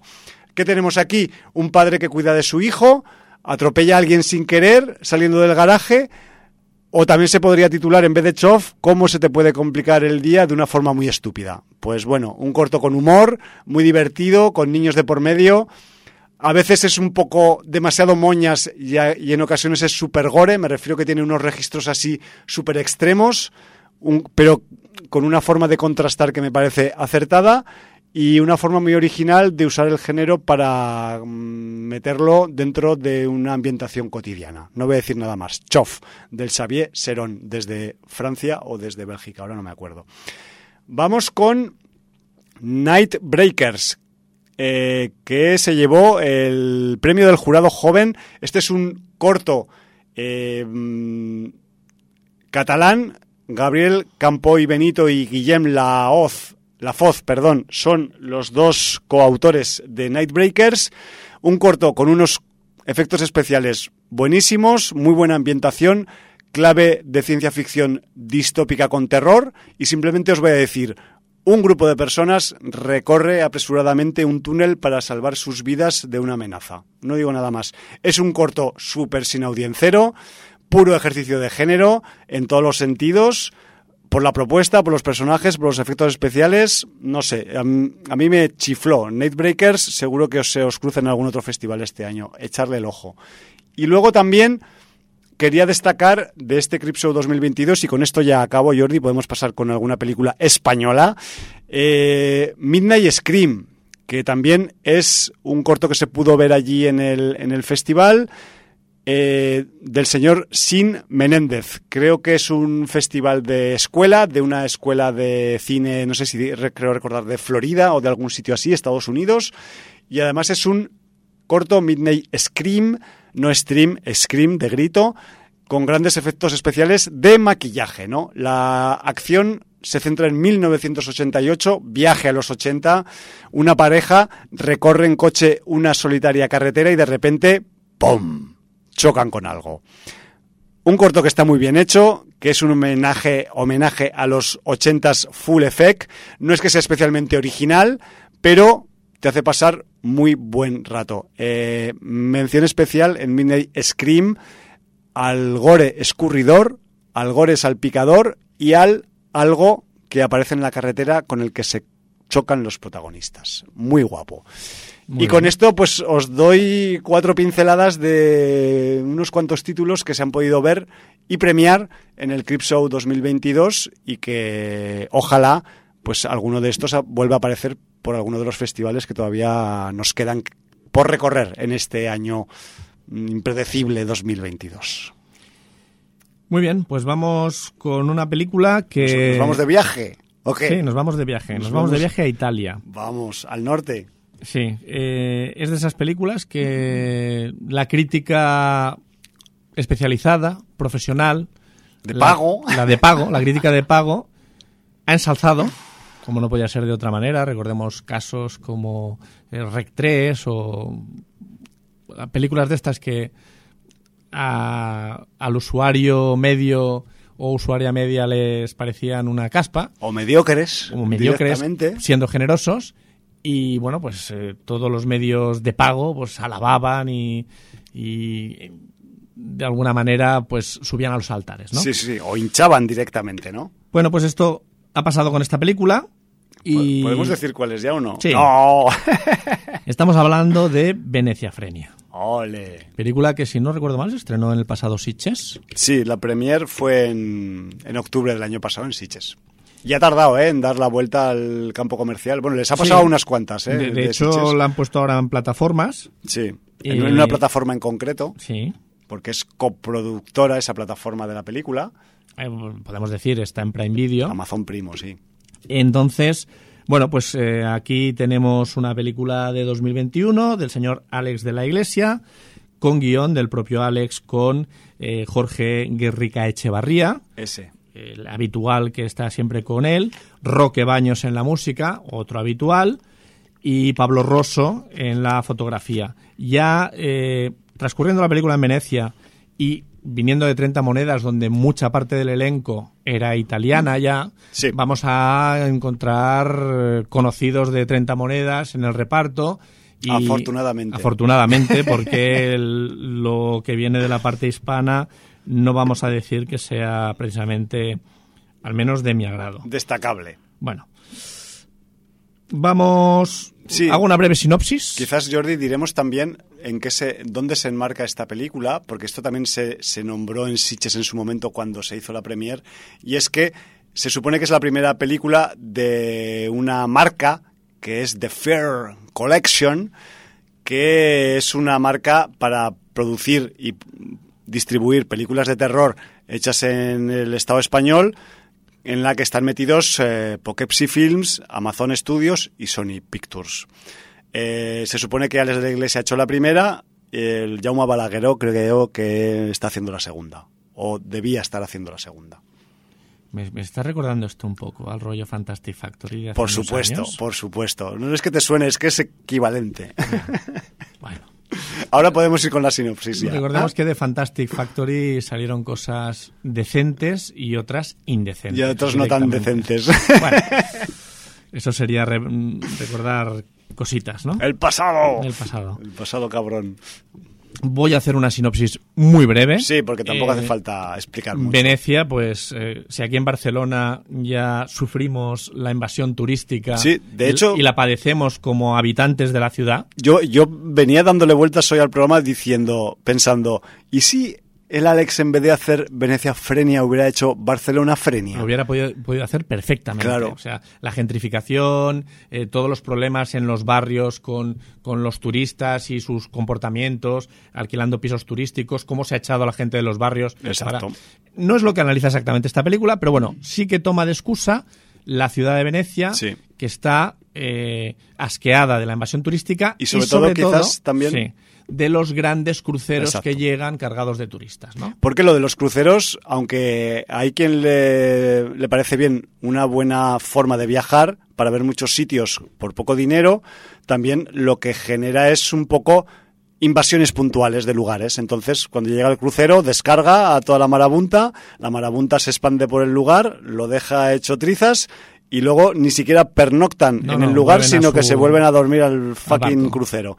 Entonces, claro, eh, ni siquiera queda ahí un, un registro económico, ni siquiera los empresarios se pueden beneficiar de esa de ese tipo de gestión turística, ¿no? Entonces, claro, En este caso sí que es verdad que los protagonistas tienen cogidas noches de hotel sí, y en van a un este hotel, caso, bueno. en el caso de la película, sí, pero, en el- pero en el mundo como- real los en el cruceros mundo real mm, tienes un hotel cagan gente y fagocitan gente. correcto, luego. tienes un hotel en- en flotante, y vas al hotel flotante a dormir, no Exacto. gastas en otro hotel. Pero bueno, dicho esto, que sería la premisa básica, tenemos un grupo de turistas españoles que han decidido ir a pasar los carnavales a Venecia, que llegan en uno de estos cruceros y se encuentran pues una manifestación de venecianos eh, protestando por estos cruceros y que los reciben ya de uñas, nada más llegar. Sí, sí, sí. Eh, bueno, a partir de aquí, Es un viaje que es una no despedida de soltera, aunque en principio alguien quiere usarla como el viaje como excusa para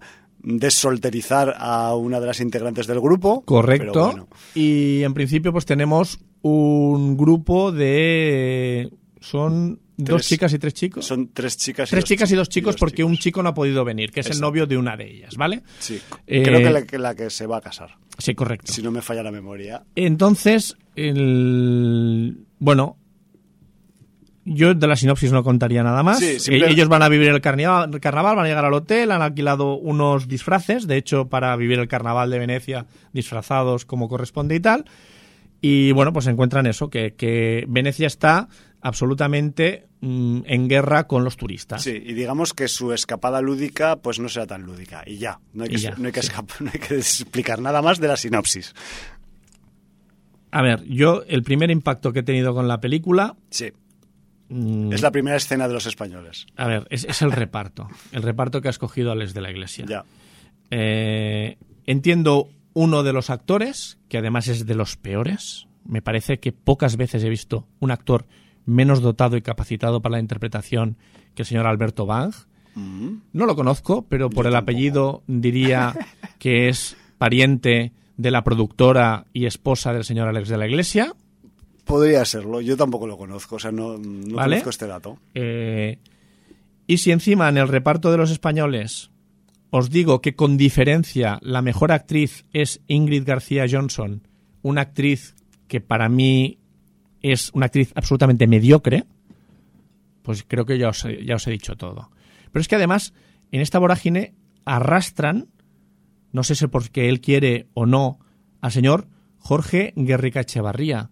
Yo no he visto un guion con unas líneas de diálogo más absurdas, desafortunadas y Incoherentes.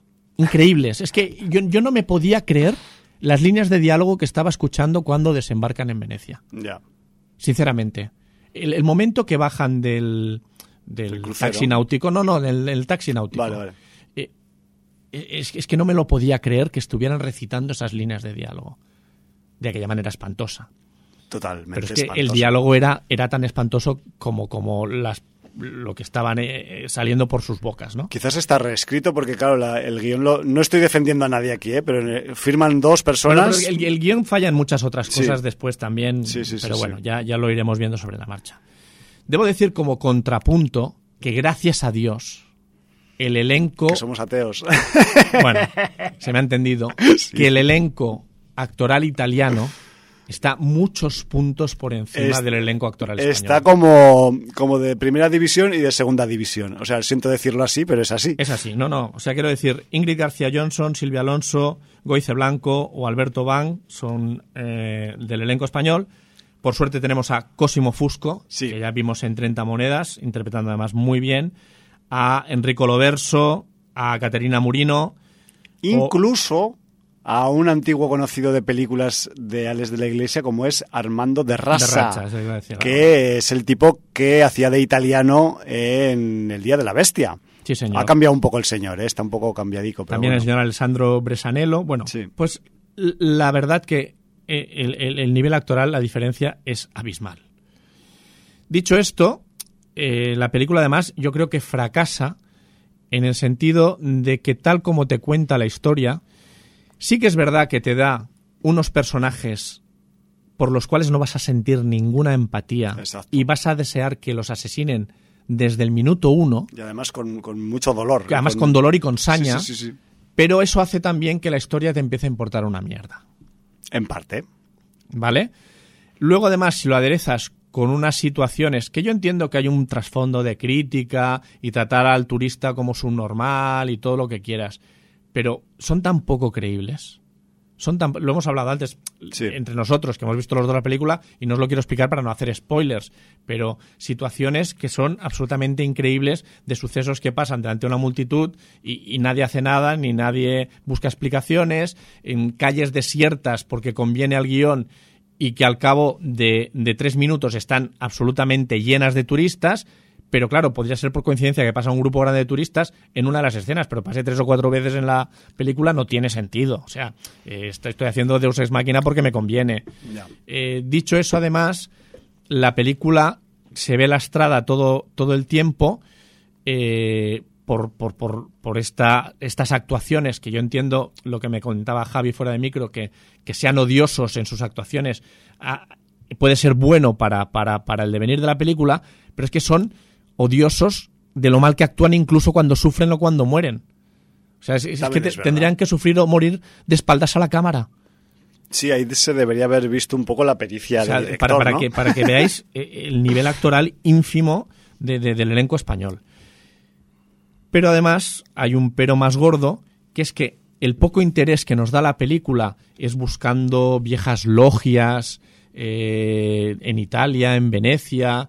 Mm, que es una idea atractiva a priori cómo marcaban las casas, cómo aprovechaban los bailes de máscaras para, para, hacer sus idas y venidas, cómo incluso tenían sus brebajes mm, que podían tener sustancias psicotrópicas eh, y, cómo pueden perdurar esas eh, fórmulas prácticamente mm, alquímicas hasta nuestros días y cómo con el final de la película que nos da Les de la Iglesia tira eso por la borda y nunca mejor dicho. Por la borda del crucero.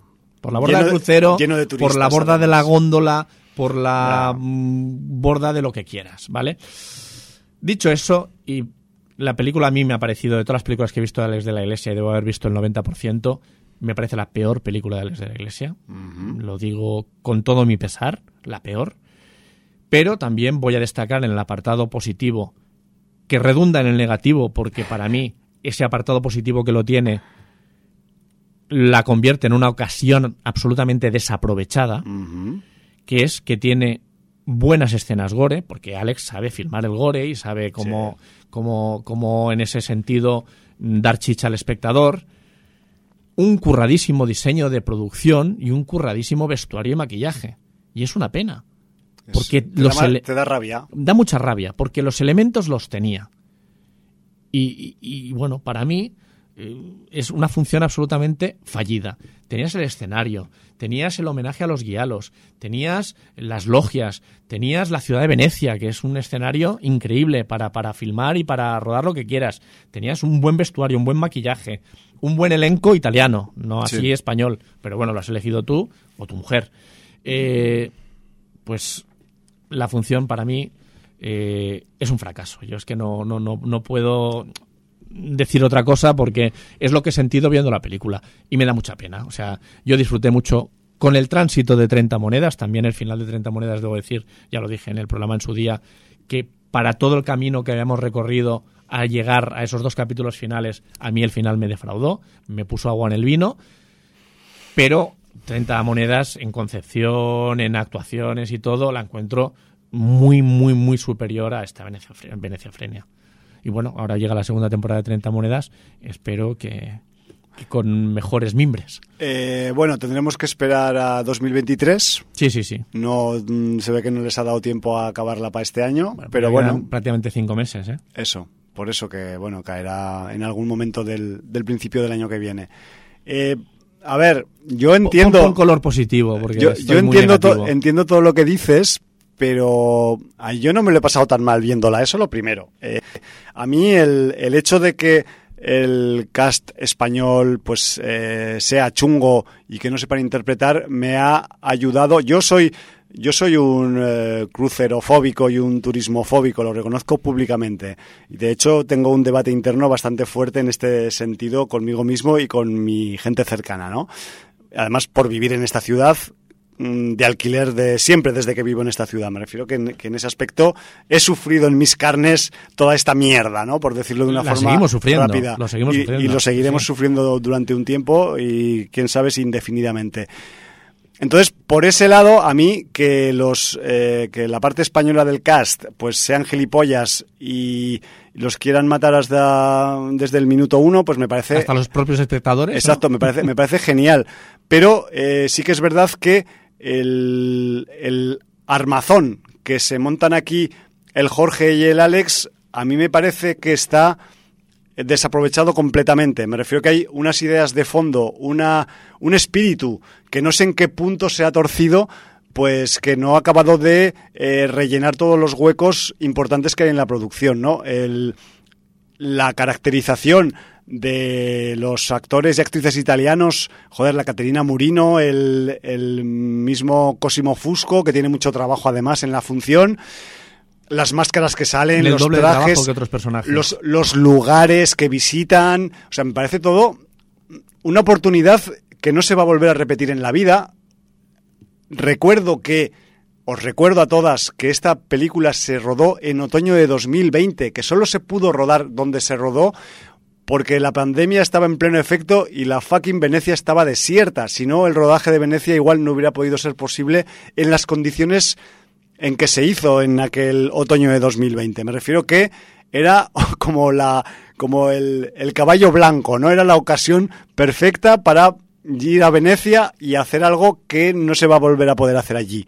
Pues bueno, eh, la cuestión es que eh, yo no sé qué habrá pasado a lo largo de la producción, no sé qué, qué cosas han podido torcer, qué cosas han sido impuestas, qué cosas han sido de cosecha propia del, del, del grupo creativo de la, película, pero a mí lo que realmente mm, me jode de Venecia Frenia es el final precipitado y buenista que tiene. Después de plantear todo lo que ha planteado a lo largo del argumento y en vez de haber seguido la línea crítica y dura que se da durante el desarrollo de la historia... No sé, al final te vendrás conmigo. No, o sea, pero yo hablo solo del final, Jordi. O sea, bueno, pero es que hay muchas cosas en el final, en el principio y en el medio. Parece, el final parece un final para convencer a los directivos de turno. Es lo que me ha parecido a mí.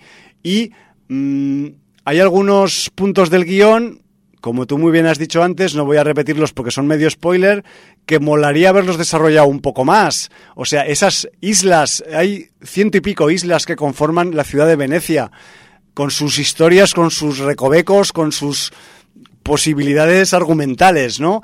Eh, Mm, no sé, me parece que mm, lo malo, lo chungo, eh, pues se ha podido un poco pues utilizar de la forma no adecuada dentro del argumento, ¿no? Y yo qué sé, o sea, estoy hablando de que, vale, te metes en un supuesto slasher de turistas, hazte un hostel. O sea, pero que no, que no te dé vergüenza hacerlo porque hay ya un subgénero que se llama turistas en apuros y que ya tiene muchos años de vida. No pasa nada porque el slasher, semi-slasher que es Venecia Frenia sea un slasher al completo y te pegues toda la puta peli puliéndote turistas. No importa, Alex, no importa, lo podías haber hecho, pero no lo has hecho. También podrías haber desarrollado esa parte de la sociedad local veneciana que es tan específica y tan condicional y tan y con sus eh, cosas tan eh, particulares por el lugar que es, por la historia que tiene, y hablo de la historia desde que era una ciudad-estado eh, de- después de la Edad Media. O sea, hay, hay, hay material interesante, hay, hay, hay casi gemas, pero, no, es que- no la han que- es no que la- se no hace- las han querido se hace sacar. la picha un lío. Voy a hacer un pequeño spoiler, pero sacar, también tío. Eh, te hace, te juegan con la idea de que uno de los del grupo Sí. está pero no está y nunca ha estado, Ya. ¿vale? Sí, sí, sí. Y, y- y- y parece un elemento que pueda ser importante y luego es que no aporta nada. Ya. O sea, eh, da un montón de detalles que luego se pierden como lágrimas en la lluvia. Ya. Y, y- y esa es la pena. Y entonces es, es- es- muy, muy desaprovechado. O sea, mm, temas sociedades secretas, temas no sé qué. Eh, Lo mismo que solo hay una grabación que está hecha en Super 8 y que no hay ningún sitio que revela. Super- Y, cosas que podrían ser interesantes se, comen, se, se, se, se meten en la trama de una manera sosa, aburrida, incluso pesada.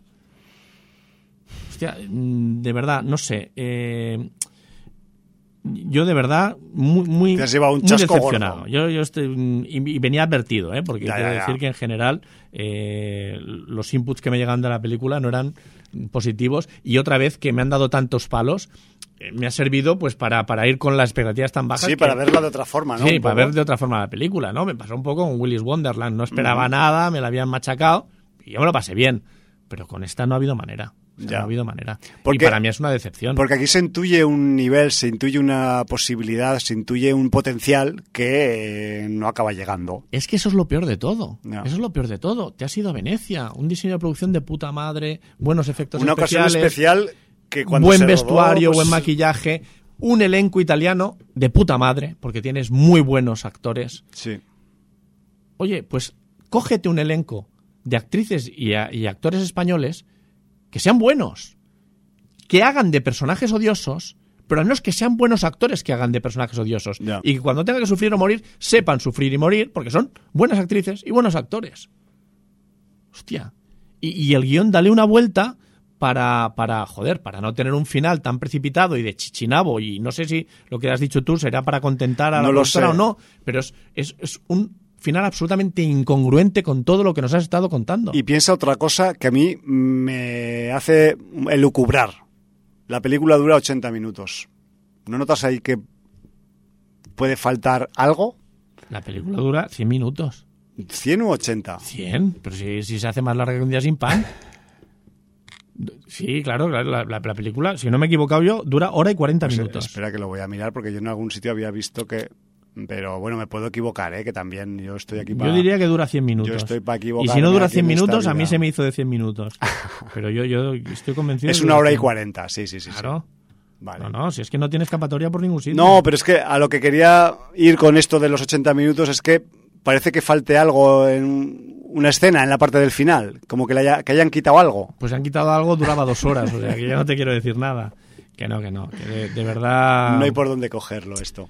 O sea, Bueno, yo, yo- creo, yo creo que, que el desperdicio de recursos es patente, la ocasión desaprovechada es patente y, y para mí una decepción y lo peor que he visto de Alex de la Iglesia. Así lo digo.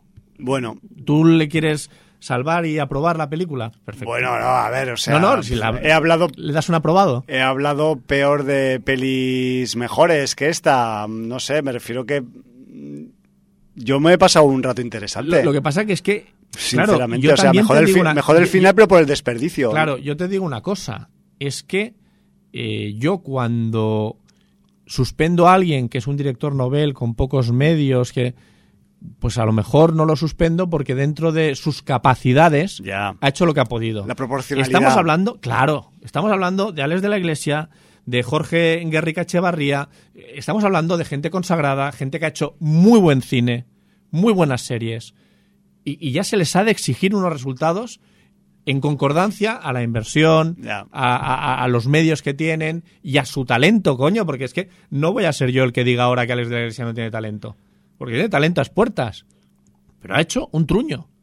Y, y- y yo lo digo así, Alex, a mí me parece, en mi opinión, absolutamente eh, subjetiva, que has hecho un truño. Y hay otras películas tuyas que me han gustado mucho, me lo he pasado muy bien, pero con esta no. Y, pienso que has desaprovechado unos recursos y una ocasión espectacular para hacer algo con cara y ojos. Y esto no ha sido así. Y a mí me apena, o sea, en el fondo, yo, yo era el primero que quería que me gustara, coño. Si es que no, no te puedo decir otra cosa. Es fallida, es fallida y ya, no tenemos que dar más vueltas. O sea, pero yo salvo la parte que hay antes del final. Me parece entretenida, cuanto menos. Sí, bueno, y tiene unos momentos gores que no están nada mal y precisamente en esa parte final pues eh, tienes algunos de los actores importantes y que valen algo interpretando. También te aparece un personaje que es digamos, el novio que no estaba y El, pe- aparece. el que, pegotazo. que es, que es un pe- otro pegotazo que, que, que, que- que- que lo poquito que podía repuntar la parte final de la función la acaba de hundir. O sea. Y bueno, también hay, hay personajes que toman actitudes inexplicables. La actitud del barquero, la actitud del propio policía. O sea. No sé cómo decirte. Y cosas que ni se acaban de explicar, pero bueno, Que quedan hilvanadas Sí, solamente. o sea, sí, quiero sí. decir, yo me acuerdo perfectamente de una frase, eh, en Venecia no hay sótanos. Claro. Nunca podrás ver una escalera hacia abajo en Venecia porque no hay sótanos. Entonces, bueno, mm, Eso como es ya parece que todo es, el, es una realidad. todo parece que todo el elenco español mm, va, mm, pero, pero los actrices y actores, ya no digo los personajes, van puestos de todo, pues se supone que en la función también se ve que van puestos de todo y pues por eso ven cosas. O eso, o que se les olvidó explicarlo después, en el guion. No vamos porque, a tapar. porque es, a ver, a ver, es bastante explícito esto que dices, Jordi, en el que dices, bueno, esto en algún momento tendrán que justificarlo de alguna forma. es que pasan. O Ya. sea, quiero decir, si tienes un queso de gruyer, ¿para qué vas a tapar un agujero si tienes Claro. seis más? Si no merece la siete, pena, diez? se va- es un agujero más de los muchos que hay. Pues ya está. Bueno, bueno. Pues mm, no sé si te dejas algo en el tintero de No, tampoco- Quizás por eso han tardado tanto en estrenarla en el cine, no lo sé. Han estrenado muchísimo en que salieran premios. Piensa que ahora las, las películas a plataforma Sí. eh, hay muchas veces que es una o dos semanas el decalaje. Como mucho, como muchísimo, son 45 días y hemos tardado medio año en tenerla en plataformas. Bueno, igual. Medio año o más, casi ocho meses. Pero piensa también que se estrenó en el cine un poquito antes. ¿eh? Me refiero que el estreno Bueno, pero es que a lo mejor también, el, estreno comercial fue lastrado porque vieron que comercialmente la película pues prometía mucho y se quedó. O sea, yo creo que de alguna manera los pases en festivales sirvieron de territorio de pruebas para la carrera comercial de la película. Y bueno, vieron lo que vieron. Pues ahí queda la. El sabor de boca del festival, las opiniones generalizadas de- del público de- del Festival de Sitges no fueron halagüeñas. Ya, ya, ya. Ya Bueno, marcaban. Yo, una vez vista, debo decir que comparto esas opiniones. A mí, a mí me gusta mucho el cartel porque salen las máscaras y los trajes, pero No, bueno. no, pero si, si ya te digo, el diseño de producción, vestuario, maquillaje es que está muy, muy bien. Pero bueno, es lo que nos da todavía más sensación de ocasión desaprovechada. de, de tiro por la culata, ¿no? Que diríamos también. Sí, señor. Bueno, O pues. disparo en el pie. Disparo en el pie o disparo en el pie cuando tienes un pie encima del otro y te haces en los dos. ¿no? Doble agujero, Doble ¿no? agujero ahí. Me cago en la puta. Mierda, como Jesucristo. Pues bueno. Ya estamos.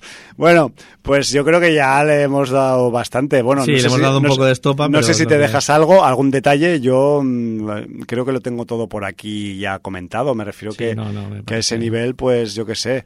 Eh, contribuimos a que a que la gente pues igual la, la tenga que poner en su lista no sé si negra si existe la gente que ponga películas en No, listas quien negras quiera, quien quiera verla, oye, cada uno. Pero- y, pero no deja de y ser- comparta su opinión. no deja de ser un ejercicio de género fallido sobre todo al final yo la resumiría así yo sé Bueno, que tú eres yo menos lo resumiría benevolente. durante toda la película. Pero bueno. Eh, no sé, a ver el próximo proyecto de The Fear Collection, con que nos... sí porque el próximo Ese de- es el de Balagueró. porque el próximo de Ales de la Iglesia yo no lo quiero ni mirar pero bueno Bueno, Alex de la Iglesia supongo que será en este 2023 la segunda temporada de 30 monedas. eso y alguna película que es que he visto una cosa mientras estábamos hablando aquí que prefiero Venecia Freña 2. No, prefiero no comentarla porque, porque no sé qué es mejor, mm, si decirlo o esperar a ver si eso acaba saliendo o Ah, igual se pierde por el camino. Vale, Pero vale. bueno, Pues eh, ahí- ahí porque sería echar un tronco muy gordo y muy seco a una pira de varios metros ardiendo. Entonces como que prefiero no echar más leña al fuego hoy. Y con un poquito de gasolina. Eso, gasolina, bien impregnadica de gasolina. Pero bueno, nos vamos a marchar, Jordi, porque nos gusta mucho hablar de Venecia Frenia, de Men, de los festivales, de todo lo que se nos cruza de por medio, pero nos tenemos que, que ir mm, preparando para salir por aquella puerta, más que nada porque hemos pulverizado de nuevo en nuestro tiempo de radio y de podcast. De podcast no importa tanto, pero de radio es una Es, Es un bien escaso. Es, es flagrante esto. O sea, en escaso y nosotros somos ladrones de tiempo. somos, somos un poco, sí, acaparadores, diría yo. Entonces nos tenemos que marchar, nos vamos a ir, si te parece bien, con más material de esa sugerente y enigmática banda sonora que tiene la no menos sugerente y no menos enigmática película Men, señor Ben Salisbury, señor Geoff Barrow, y vamos a escuchar un tema, el primero que ha sonado al principio del programa, puedo decir que se titula Pastoral, porque es el primero que sale en el soundtrack, pero el segundo que vamos a escuchar, el que cierra el programa, no voy a decir el título, porque tiene que ver con esos misterios, con esos suspenses que tiene la película dentro y que mola descubrir cuando ves la peli. Entonces nos despedimos con un corte de audio muy enigmático de Men, hombres en plural, un título que también solo tiene sentido si has visto la película, si, si no la has visto dices, ¿para qué carajo han llamado esta película Hombres? No la podían haber llamado, yo que sé, Misterio en el bosque o Misterio en, las, en la Inglaterra profunda. No, Hombres. Pues bueno, Hombres. Pues Hombres tiene eh, cortes musicales como este que vamos a escuchar, no sin antes despedirnos como es adecuado en Sin Audiencia. Valar Morgulis cruceristas. Motherfuckers del suroeste de Inglaterra, en la zona del campo.